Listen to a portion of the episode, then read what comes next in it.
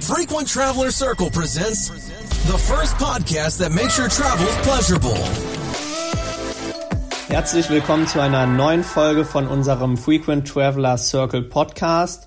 Heute haben wir ein Thema, was viele Meilensammler regelmäßig beschäftigt. Und zwar hat gerade SAS eine Entwertung des Meilenprogramms oder des Wertes der Meilen bekannt gegeben, die ab sofort gilt und eben keine Vorlaufzeit hatte. Lars, was sind da die genauen ähm, Auswirkungen von? Ja, die Auswirkungen sind halt äh, unerquicklich. Das heißt also, Meilentickets werden teurer damit wir uns einfach mal das ins Gedächtnis rufen können, wenn man einfach von Europa nach Nordamerika fliegt, zum Beispiel, also an den Pazifik, um da mal, einfach Nordamerika geht halt beides, waren es früher einfach mal 110.000 Meilen und 125 Euro, wenn ich das richtig im Kopf habe.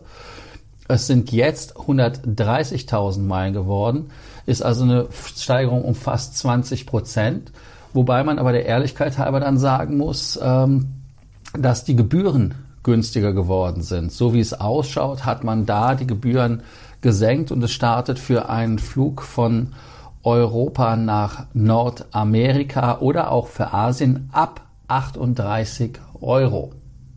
Was natürlich dann augenfreundlich ist. Und jetzt muss man für sich überlegen, ob man sagt, dass knapp 100 Euro diese Mehrpreis wert sind. Bei Lufthansa bezahlt man ja auch, wenn man Meilen äh, nimmt, um die Steuern zu zahlen, auch 15.000 pro Strecke, wenn ich das richtig habe. Äh, wie war das, Johannes, bei Lufthansa? Genau, und das auch nur auf den Kurzstrecken, also auf den Langstrecken ist die Option leider gar nicht möglich bei Lufthansa. Wenn man in Richtung USA, Asien unterwegs sein will, dann kommt man um die üblicherweise ja circa 500 Euro hohen Steuern und Gebühren bei der Lufthansa-Gruppe leider gar nicht herum. Da sind wir auch nochmal bei dem Thema, warum bringen wir überhaupt diesen Podcast zum Thema Meilenentwertung bei SAS?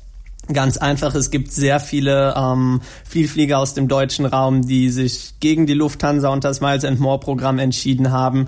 Wir empfehlen es auch regelmäßig bei SAS zu sammeln. Was sind die Gründe dafür? Ja, einmal kurz noch ein kleiner Hinweis natürlich. Ähm, wenn ihr in den anderen Podcasts andere Werte hört, dann liegt das natürlich daran, dass wir da noch alte Werte hatten, äh, die leider nicht mehr gelten.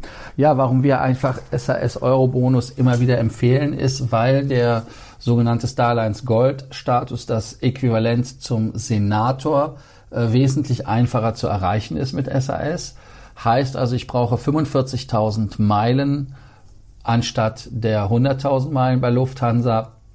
Und ich habe damit äh, allerdings dann auch nur ein Jahr die Gültigkeit des Status bei der Lufthansa hätte ich zwei Jahre Statusgültigkeit. Deshalb ist es halt eine Alternative neben anderen Programmen.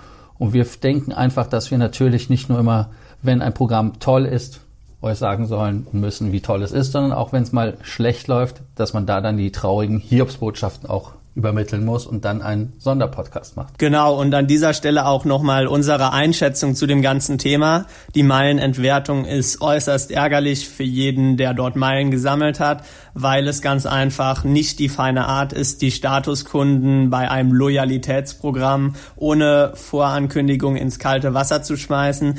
Allerdings muss man sagen, das ist ähm, ja das Berufsrisiko eines Meilensammlers. Es kann leider jederzeit bei nahezu jedem Programm Meilenentwertung geben. Lufthansa hatte sich da vor einigen Jahren auch mal äh, eine längere Klageschlacht mit einem äh, treuen Kunden äh, geboten vor Gericht, der sich leider nicht so ganz äh, ähm, verstanden gefühlt hat bei den plötzlichen Meilenentwertungen, die es damals bei Miles and More gibt. Also nochmal, das kann wirklich überall vorkommen die Frage, ob das Programm jetzt immer noch attraktiv ist, die können wir von unserer Seite aus bejahen. Es gibt weiterhin sehr viele Leute, für die das Programm eine interessante Option ist. Einerseits, um den Starlines Goldstatus schnell zu erhalten. Andererseits, weil auch die Meilengutschriften in vielen Buchungsklassen bei SAS ziemlich gut sind, was man bei sonstigen Partnerprogrammen der Starlines nicht immer hat.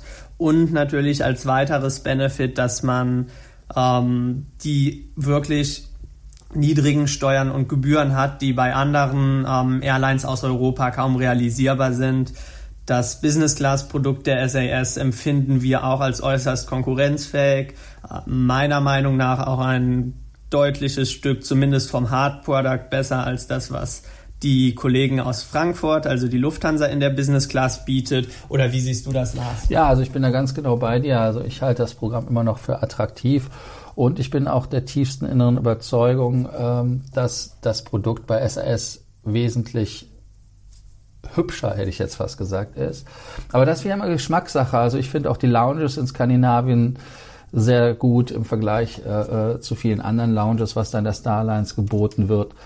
Ähm, wobei man hier auch noch wirklich als Fazit jetzt zu der ganzen Sache sagen kann und muss, Meilenkonten sind keine Konten, auf denen es Zinsen gibt. Im Gegenteil, sie sind einfach von der Inflation betroffen und sind dann einfach die Meilen weg oder sind einfach entwertet. Und das ist halt das Problem.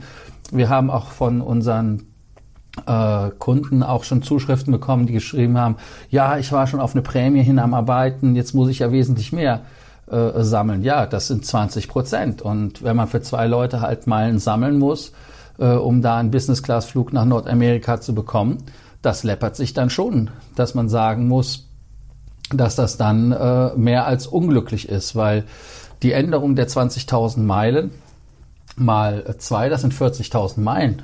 Das ist ja, das ist ein, fast ein ganzer Goldstatus, ne? Ja, das war's dann auch schon wieder von unserer Seite aus. Ähm, wie gesagt, diesmal eine kurze Folge, nur ein kleines Update. Einerseits, um alle, die schon bei SAS sammeln, nochmal für diese Änderung zu sensibilisieren. Nicht, dass dann kurz vor der Buchung des wohlverdienten Prämienflugs das böse Erwachen stattfindet und für alle anderen nochmal, um das Bewusstsein zu schärfen, dass so Entwertungen jederzeit passieren können und andererseits natürlich, dass SAS als Programm jetzt immer noch attraktiv ist, unserer Meinung nach aber leider nicht mehr ganz so attraktiv wie vorher. Alles klar, vielen Dank, dass ihr uns wieder zugehört habt. Wie immer, Kommentare schicken oder irgendwelche Fragen per E-Mail, WhatsApp. Ihr wisst ja, wie ihr uns erreicht und wir freuen uns, wenn ihr beim nächsten Podcast wieder zuschaltet. Bis dann, tschüss.